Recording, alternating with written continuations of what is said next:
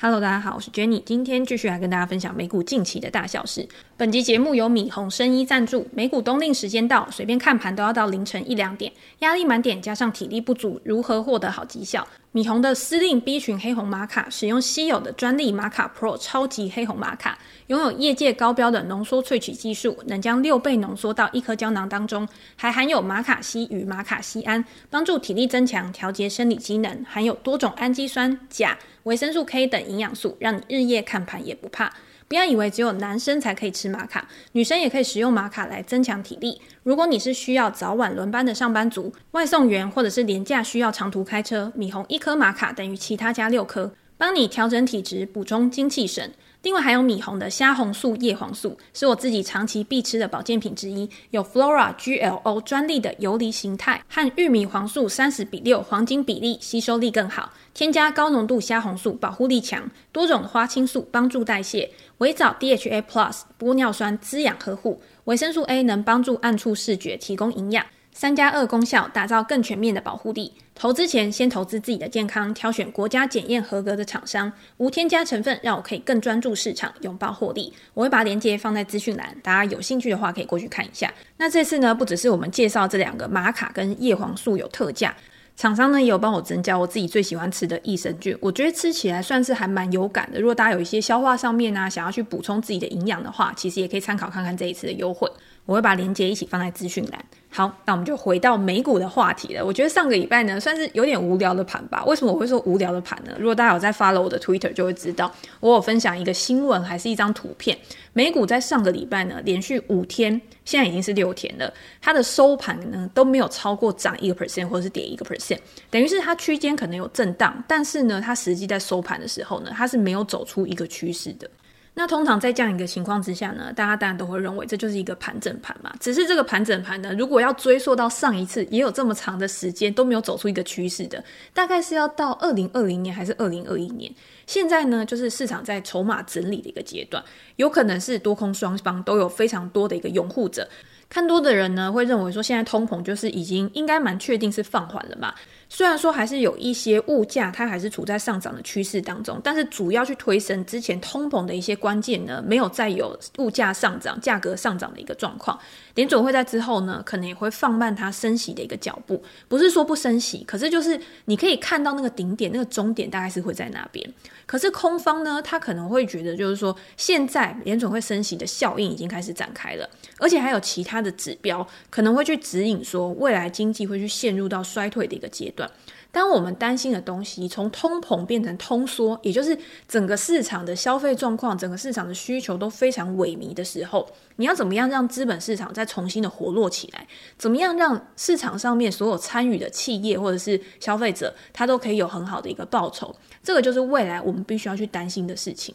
两方在这样子非常激烈，也没有到很激烈啊，就是两方在这样子互相拉扯的一个过程当中呢，自然就会造成这种盘整的一个状况。那我会觉得说，这种盘整的情况，因为时间其实已经拖有一点长了嘛，已经一个礼拜都没有走出趋势了，终究它还是要给我们一个方向的，终究它还还是要往上或者是往下突破。我记得我们之前在 Podcast 里面常常都在跟大家分享。今天如果是处在一个盘整的行情的话，其实你要去预测未来是向上突破还是向下突破，是很难的一件事情。除非他真的去给你做了一个确认了，因为盘整通常是比较偏向技术形态的一个判断嘛，所以它往上突破或往下突破的时候呢，你就可以以过去的这个整理平台去作为你的一个关键点位。那剩下的是什么？剩下的你要怎么样去预期说，到底是往上的几率比较高，还是往下的几率比较高？我自己又会用一些基本面的状况来去判断。那这边也可以跟大家分享一下我自己的一个看法。我觉得还是从大家最关注的殖利率的一个状况来开始好了。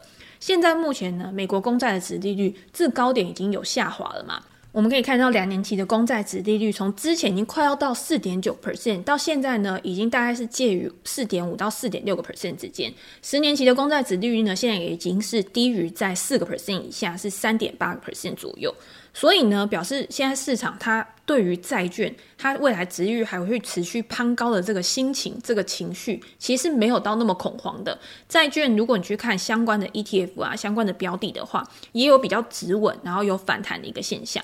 当然，我觉得在这段时间呢，除了债券反弹之外，股票市场呢，其实也是跟着这个殖利率的一个变化，然后开始有一个比较显著的一个向上趋势，没有到非常的哦井喷啊，或者是 V 转这样一个状况。可是我们可以看到，在最近呢，至少一个底是比前一个底还要高的时候，那就表示说反转其实是有比较高的几率是可行的，不像之前每一个底它都一直不断的向下突破的时候，就是一个非常弱势的一个盘。那我们看殖利率的变化，我们不只是看单一个就是两年期或者是十年期的公债殖利率，我们比较会去预测说未来有没有可能会陷入到衰退这个困境的。当然，就是会去看长债殖利率跟短债殖利率之间的一个利差嘛。现在不管是十年期公债殖利率减掉两年期公债殖利率，这个是已经倒挂还蛮久一段时间的。或者是我们可以去看对货币政策更敏感的三个月公债值利率，十年期公债值利率减掉三个月的公债值利率，它的数字也是呈现负数的。这个数字呢，是自一九七零年以来这样的情况只发生过大概六次而已。上一次发生的时间点呢，是在二零零七年。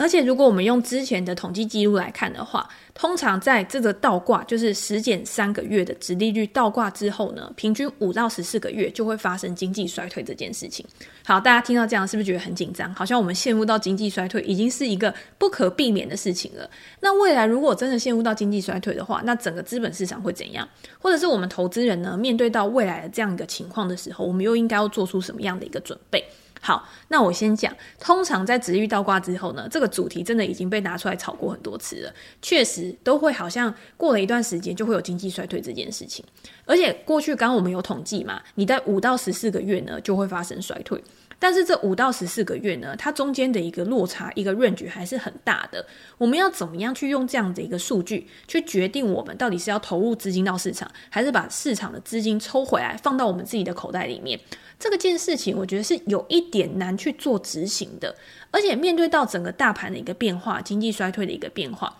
有一些公司呢，它在这个经济衰退的时候，它还是照样在营运的嘛，它还是有一些必需品啊，或者是一些比较防御性质的，所以呢，这些公司它可以赚到很多现金，它这些现金呢，可能你在资本利得上面没有得到什么好处，但是呢，你可以从股息，可以从它回购股票的这一些举措上面，其实你还是可以长期去持有这家公司的股票的。这也让我会觉得说，如果我们单纯只是看值域倒挂这件事情，去决定我们的进出场策略，去决定我们的进出场时机。的话，我觉得是会有一些盲点，有一些问题的。好。那我们除了用殖利率倒挂这件事情呢，来判断我们现在对市场的看法之外，我们有没有其他的指标？我记得我在之前，我忘记是在几个月前，我们在跟大家分享说，你要怎么样去观察市场的情绪啊，你要怎么样去观察大盘未来的状况的时候，我们也有用利差来观察市场的情绪。这个利差呢，就是你今天把这种高收益债，也就是我们所谓的垃圾债，它的一个投资平等是非常低的，市场都认为说它未来会有一些违约的风险啊、倒闭的风险的时候，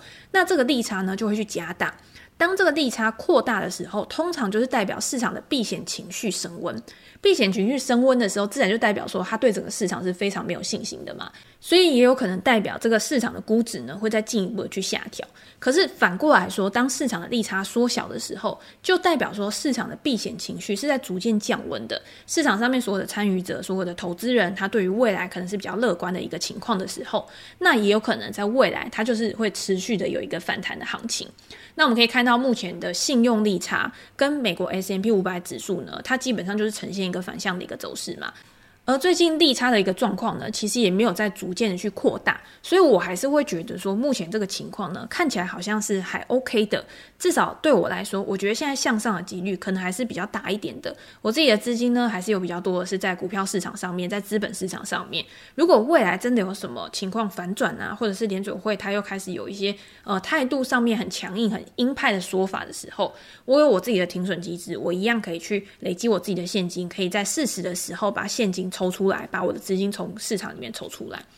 好，所以现在基本上呢，我觉得最重要的还是联准会他们官员的态度。上个礼拜呢，就有很多的官员都有出来讲话嘛。本来市场都会觉得说，诶，上一次呢，鲍威尔在讲完之后，觉得说十二月会开始放缓升息，放缓升息的一个步伐，但是不代表不升息哦，而且会持续升到二零二三。那当时呢，市场是觉得说鲍威尔他的一个讲话的谈话内容，感觉是比较鹰派的。可是后来接续的一些经济数据呢，看起来市场又好像比较降温了嘛。所以才会引发目前看起来市场还是在一个反弹的格局之下。好，那上个礼拜呢，就有一些联准会官员出来啦，你就可以看到很多的联准会官员都有一些不一样的看法。譬如说，上个礼拜三旧金山费德的戴利，他就有说，他说利率呢，大概在未来峰值大概会介于到四点七五到五点二五个 percent，是一个比较合理的区间。也就是说呢，目前看起来还没有到完全就是放缓、完全转向的一个阶段。他就是要告诉市场，大家不要觉得我们现在已经开始整个就可以嗨起来哦。你现在还是要知道，我们现在还是有通膨的问题哦。我们现在还没有确定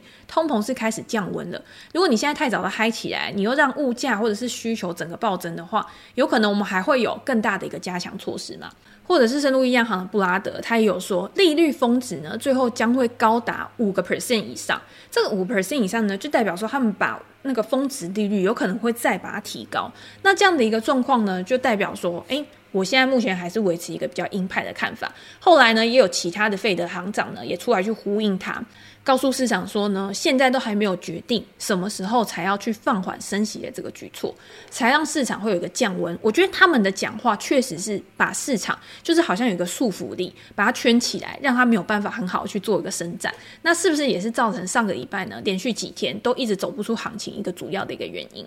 所以我才会认为说呢，我觉得现在这个状况呢，就是等这个礼拜。看有没有其他的一些催化剂，或者是其他一些刺激，可以去刺激行情的，有一个向上或向下的一个突破。我自己的感觉呢，是我自己还是比较处于看多的一方。那当然，我会觉得说他们讲的也很有道理。比如说，通膨可能还是在升温的一个阶段，至少目前还是在一个高档嘛。你现在还是在处在一个升息循环的时候，任何的事件都有可能会酿成下一次的风险。就算是经济衰退，也有可能是下一个风险的一个产生。但是这东西是我们没有办法去预测的。只是现在，如果以风险控制的角度来说呢，我觉得下档还是有可以守住的一个空间的。我在资金丢进去的时候呢，我能不能先预估说我这一笔资金会亏多少钱？然后呢，我去衡量我上涨的获利空间有多少，然后来决定我现在的部位要有多大。那为什么我会处在一个比较看多的一个格局呢？是因为我会去思考说，好，现在市场它就是处在一个没有任何经济或者是财报的一个催化剂。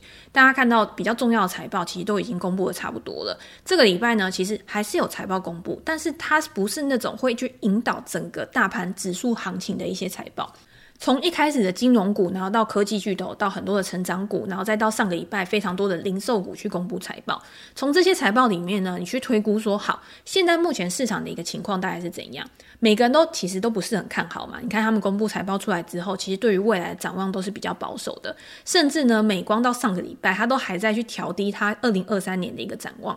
零售虽然表现还不错，但是他们的风险呢，就是在于这第四季，因为折扣季才刚好来嘛。那这个第四季他们的表现到底怎么样？在出清库存的同时呢，到底买气有没有起来？这个可能要到下一次的财报你才能可以知道到底状况会是怎么样。当然，现在有很多的研调机构，他会告诉你说，他们预估第四季可能在。感恩节的销售季啊，或者是在电子商务上面，他们的预估是多少？到时候如果是优于预期的话呢，当然就会变成一个催化剂。可是这个就是需要一点点时间来发酵。好，那就反过来想嘛，因为我们现在知道，好，现在的情况是这样子。那最坏的情况有可能是会到哪边？这个是我自己在做投资的时候我会去思考的。最坏的情况就是第一个，景气完全没有好转，真的是陷入到衰退了。那这个就是全市场的一个问题了嘛。那这个时候就会有读者来问我，他就说：“那如果景气真的陷入衰退的时候，现在有什么样的公司或什么样的资产是可以去抵御这个经济衰退的？”第一个可能就是债券，因为债券呢，它就是属于那种在不确定性的情况之下，它是拥有确定性的一个资产嘛。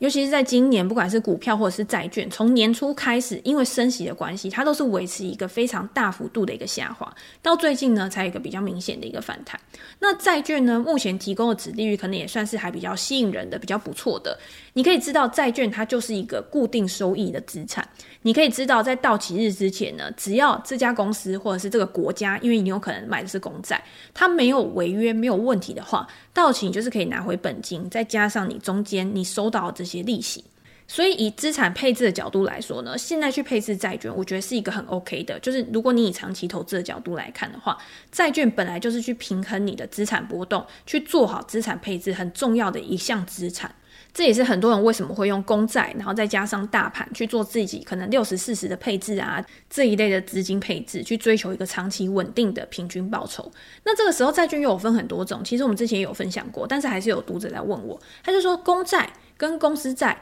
两边我都是可以投资的吗？那公司债我要挑选哪一种？我到底是要挑选投资等级的，还是要挑选这种高收益债？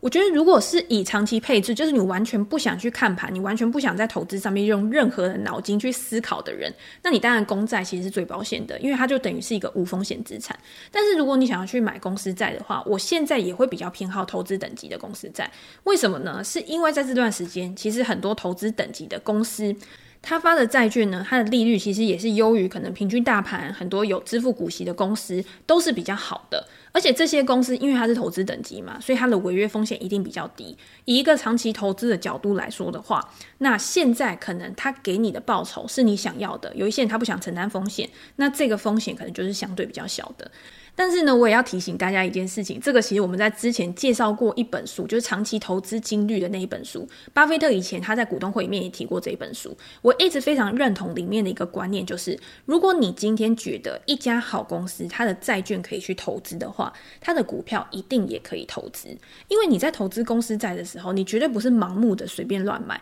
你一定也是知道说这家公司大概在做什么。我们还是需要知道这家公司的基本面。只是我们跟在投资这家公司的股票不一样的是，投资股票的时候，你看的是成长，所以你可能会更着重在它的损益表上面。损益表它的营收成长率是多少？损益表它的一个获利能力，它的竞争优势有没有办法在现在这样的一个情况之下，我去提高我的售价，去巩固我的毛利率、营业利润率？这个是我在投资这家公司的时候会特别看重的。可是如果我是要去投资这家公司的债券的时候，我看中的是什么？我看中的可能是资产负债表，它的现金有多少？它可以变现的资产有多少？如果他今天真的违约了，如果他今天真的倒闭了，我可以拿来清算的资产有多少？这些东西呢，跟我的成长性其实是没有太大的关系的。它是在大环境不好的时候，它是我的靠山，它可以让我就是，就算在没有任何收入的一个情况之下，我可以支撑多久？这个就很像我们自己在规划自己的财务组合的时候，比如说你现在可能裁员，你现在可能失业了，你现在可能想要找额外的工作的时候，你这短暂的时间你是没有任何收入的。可是你没有任何收入的时候，你会看你的存折吗？你会看你的账户里面，诶，我还有多少钱？我现在我手上的这些钱，我这些资产可以供我完全没有收入，但是又供我正常支出，可以多久？所以。看债券的时候，你在评估一家公司的债券的时候，我们看的是它的稳定性，就不是看它的成长性了。那这要回归到我们刚刚讲的嘛。如果我今天觉得这家公司是一家好公司，我想要投资它的债券，那自然这家公司如果有发展性的话，投资它的股票一定比投资债券还要好。那债券公司债到底谁要买？如果我自己在挑公司债，因为我现在其实手上自己也是持有公司债的，我会去挑的时候呢，我就会去挑这家公司呢，好，它是一家具有长期优秀营运记录的公司。可是目前呢，这家公司它在它所处的行业里面，它可以赚到稳定的现金流，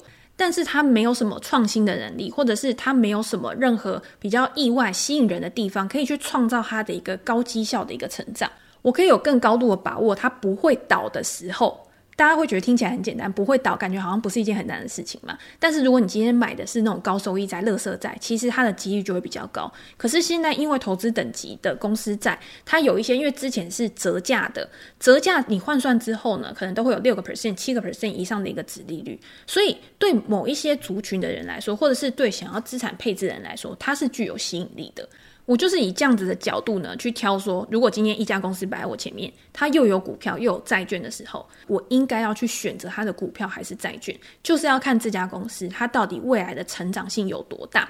我觉得这样讲可能有一点抽象，那我就随便举个例子好了。这个不代表就是说是现实的情况哈，就是假设 NVIDIA 现在要发债券，然后它提供给你六个 percent 的一个殖利率好了，那现在它的股票跟它的债券摆在你的前面，你会选哪一个？如果是我的话，我一定会选 NVIDIA 的股票。大家会觉得说，诶、欸，它今年可能已经下跌了五十个 percent 了，你怎么还会选股票？问题是，现在就是因为它的股价估值已经大幅下调这么多了，然后你再去看 NVIDIA 之前的一个状况，它目前的一个状况，跟它未来它想要去经营的一些领域，有没有一个很好的成长性，可以去支撑它的营收成长，可以去让它在这个市场里面拥有更大的份额，或者是有额外的营收来源。我们在上一集的 podcast 里面就有讲 NVIDIA 的财报嘛，它现在包括游戏、包括数据中心是它非常主要的一个来源。可是它也非常努力，也在开拓它其他的营收来源，比如说它的专业可视化、它的 Metaverse 的一个业务、，Oniverse 的一个平台，或者是它在车用上面，它持续的在扩展。虽然说现在占比还算比较小，但是它一直觉得未来就是一个拐点嘛，就是有一天它会成为一个非常强劲的一个成长的一个业务。那如果你今天你是去选这个 NVIDIA，假设它发六个 percent 的一个债券好了，它未来的成长都跟你没关系，因为他未来的成长一定可以支撑他的一个现金的成长，可以去支撑他现金流入，去支付债息，这些对他来说可能都是一块小蛋糕而已。可是呢，他的一个资本的利得的一个报酬，他未来成长的一个幅度，跟债券投资人完全没关系。债券投资人他 care 的只是你有没有办法定时的付息给我。就像我们也可以用个人来比喻嘛，假设你今天买了一间房子，你去银行贷款，然后你贷款了之后呢，未来你的收入你增加再多，你跳槽然后增加收入，或者是你被加薪了，或者是你自己开了一间公司，你的收入突然大暴增，这些跟银行有什么关系？没关系啊，银行只会觉得说你跟我贷款好，你就每个月付息给我就好了。你今年你薪资变多或变少，跟银行完全没关系。但是只要你一违约，只要你一没有付利息，就跟银行有关系了。所以这个就是一个很简单的一个逻辑嘛。所以银行它是不会管你的成长性的，会管你成长性的是什么？是拥有你的人，譬如说你的老公、你的老婆，他会管你说你未来有没有成长性，因为你要有成长性，你才可以带给他更大的快乐跟幸福嘛，对不对？好，我们讲好像有一点远了。反正总之呢，就是因为很多人都在这一段时间就开始去思考说，我现在如果有一笔资金的话，我到底是要配置在股票还是配置在债券？我觉得股票跟债券它本来就是一个资产配置不一样的一些替代的一个方案，然后针对每一个人的资金规模，针对每一个人的风险承受度，因为有一些人他就是比较保守，有一些人他就是会比较积极。那比较积极的人呢，他自然就会放比较多的钱在一些风险性比较高的资产上面。像股票如果跟债券比的话，虽然说今年以来表现都不好，但是呢，股票的风险性在大多数人的眼中，在过去的历史的记录上来说，它的风险还是比债券来的更高的。那在配置的时候呢，这就是我们必须要去思考的一个问题。好，那我们最后呢，也来回答一个 podcast 的问题。其实我觉得这个问题跟我们今天讲的东西有一点点的类似，因为我觉得很多人他也是会把一些衍生性商品啊拿来做一些呃排列组合，然后这排列组合之后呢，通常。它会为你带来一些现金流的收入。那也有人会认为说，我如果持续这样做的话，也可以为我自己带来稳定的现金流。那这 Podcast 的留言呢是美光大多头，他说 Jenny 女神只能五星推，想请教 Jenny 美股选择权的问题。近期试着做卖方，选定一定优质的标的，每周卖 Put，远价外低于现价很多。由于都跌不到履约价，所以每周的权利金稳稳入袋，只有少数一两次看错铺卖不够。远被履约，但是履约的当天呢，直接就把现股抛掉，停损也赔不多，或是股票留着，下周改 sell call，选近一点的价位去卖，等下周扣被履约的时候呢，再把股票抛掉。清出现金之后，再回去做原本 sell put 的策略。此动作重复执行半年，发现有十五个 percent 换算成年化，好像可以挑战三十个 percent。而且因为大部分的时间是不持股的状态，似乎可以不受市场牛熊的影响。想请问 Jenny，真的可以这么美好吗？是不是有什么我没考虑到的因素，或是刚好运气时机适合这招？祝福 Jenny 持股喷喷喷，节目收视率长虹，Twitter follow 的人数暴增。好，感谢美光大多头，大家可以去 follow 我的 Twitter 是真的，我在上面就会写一些，诶，我平常一些小事情啊，或者我刚好看到了什么新闻，我觉得很有趣的，或者是美股的一些想法。因为有的时候一两句话你发在 Facebook 上面，它的触及就是很烂，而且你没有办法持续发。可是 Twitter 就是一个比较 freestyle 的地方，你随便想发什么都可以。像我那天看到 Amazon 有一个音响超级便宜的，然后我就直接把那个音响的链接贴到我的 Twitter 上面，好像真的有人看到之后就去买，因为真的便宜超多。如果你以台湾的价格来看的话，基本上已经是打五折了。好，那回到这个选择权的问题，其实选择权卖方跟买方的策略啊，我们在之前有大概提过。我自己是不会去做太复杂的选择权策略，就是像 sell put 啊、sell call 啊这些东西，其实我觉得都还是可以做。甚至有些人他会去做 cover call 的一个策略，然后来赚现金流，我觉得这都是可以的。大家如果刚刚那个问题因为很长，你不知道的话，你可以到我的 podcast 去看留言，然后留言之后你就可以比较知道这个策略是怎么样去操作的。那我自己就是重新的把这个东西再整理一下，就是以我自己的经验来讲。我觉得做买方有一个很重要的一个机会，就是当市场上面啊，它开始陷入到一个比较停滞的一个状况的时候，那你去做买方，其实你的胜率是比较大的。当然，就是你前提是你要看对啊，因为买方呢，如果你今天在非常没有波动的市场，譬如说像上礼拜，它不是就是呃非常的压缩嘛，它走不出一个方向，那我会一直觉得说，好，那终究它是要给我们一个方向的。所以我这个时候去做买方呢，不管我今天是看多还是看空，我如果买价外一点的，如果它行情突然喷起来的话，它权利金它的上升的幅度是非常快的，那我就可以从这样的方式去赚到钱。那什么时候会做卖方呢？我自己的习惯做卖方的时间点是突然有大涨或大跌的时候，也就是在波动率非常高的时候你去做，这个时候你的权利金比较高嘛，这是第一个，所以你收取到的权利金一定是比较高的。第二个是通常呢，这种大波动的时间点，它终究还是要收敛的。是场就是这样子，就是呃波动大的时候就会开始接到波动小，波动小的时候之后又迎接一个波动大，所以选择权也是这样子。你在波动小的时候做买方，在波动大的时候做卖方。然后这个做卖方的时候呢，你去收到权利金之后，如果它之后缩波动，那买方是不是就对他比较不利？因为今天你做买方。当你越接近到履约日，当你越接近到到期日的时候，你的时间价值流失是非常快的。所以这个时候呢，反而是对卖方比较有利的。那他就可以收取权利金，因为他今天最大的一个收益就是他的权利金收益。可是如果今天完全没有所波动，它还是持续的有一个呃行情的一个发展，这个时候对卖方可能就会比较不利。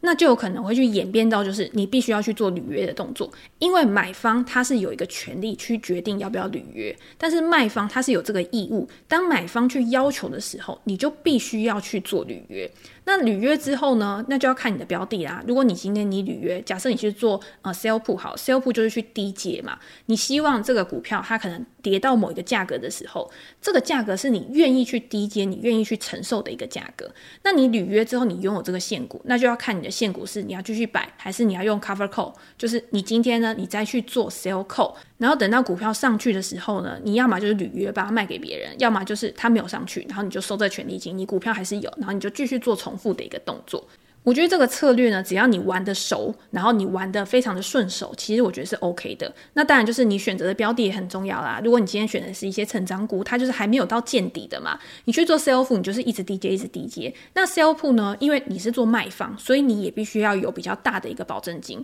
那这个时候呢，你就要看，如果真的行情不如你的预期，如果你真的要去履约的时候，很多人之前他没有办法履约的原因，是因为他做的太大了，结果他的现金、他的一个资产根本没有办法去 cover 掉他做的这个部位，那这个时候就直接 GG 啦，对不对？所以，即便你是做这种选择权，你觉得选择权，假设做买方，买方确实是没有什么太大的风险，它最大的风险就是你的权利金没有了。但是，当你只是做一两口的时候，你的权利金当然少少的。可是，你如果做到一百口、两百口的时候，这种时候，权利金它就是一个成本，这个成本你也不能去忽视它的。那卖方跟买方呢，基本上我觉得都还是有他自己需要去考量的一个地方。大家如果去使用这种衍生性商品的时候，其实不要觉得说哦，什么东西是风险有限的，什么东西是怎样的，然后就直接去做，还是要看整个当下的一个情况，整个市场的一个氛围。去选择对自己最有利的一个标的，然后去操作，然后以自己最顺手的，然后胜率最高的方式去做自己的投资组合，我觉得才是最好的。好，那今天呢就先跟大家分享到这边。如果大家有任何的问题或者是想要讨论的主题的话，也欢迎留言给我评价。我们在之后呢再拿到 p o c k e t 里面来做讨论。那今天就先到这边喽，拜拜。